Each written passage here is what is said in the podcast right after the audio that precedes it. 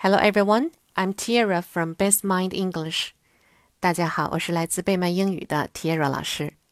今天我们讲的故事呢，叫《The Old Flag》，旧旧的国旗。One evening, Patty said, "Tomorrow will be Washington's birthday. Will there be a parade?" Yes, said father. There will be a big parade tomorrow. We shall all go in our car and carry the beautiful old flag that grandfather gave me. Washington's birthday came, but father could not be in the parade. He had to go to another town. I am sorry that I must go today, he said. Then he told the children goodbye and went away in the car. Patty and Ned were very sorry that their old flag would not be in the parade. Oh, mother, said Ned, I can walk in the parade and carry the old flag. Please let me carry it. Patty said, Let me go with Ned. I can walk in the parade and help him carry our flag.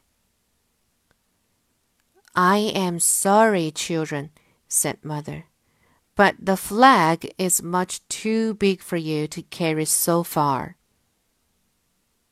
Then Ned said, Oh, Patty, I know the best thing to do. The Washington's birthday parade always goes down our street. We can put the old flag out of the window. Then all the people will see it when the parade goes by. Oh, that will be fine, said Patty. So Ned and Patty put the old flag out of the front window. How beautiful it looked! Soon the children heard a noise. Ned said, The parade is coming. Hear the drums. The band is playing. The children ran to the window. All the people in the parade saw the beautiful flag in the window and took off their hats. Patty and Ned were very happy.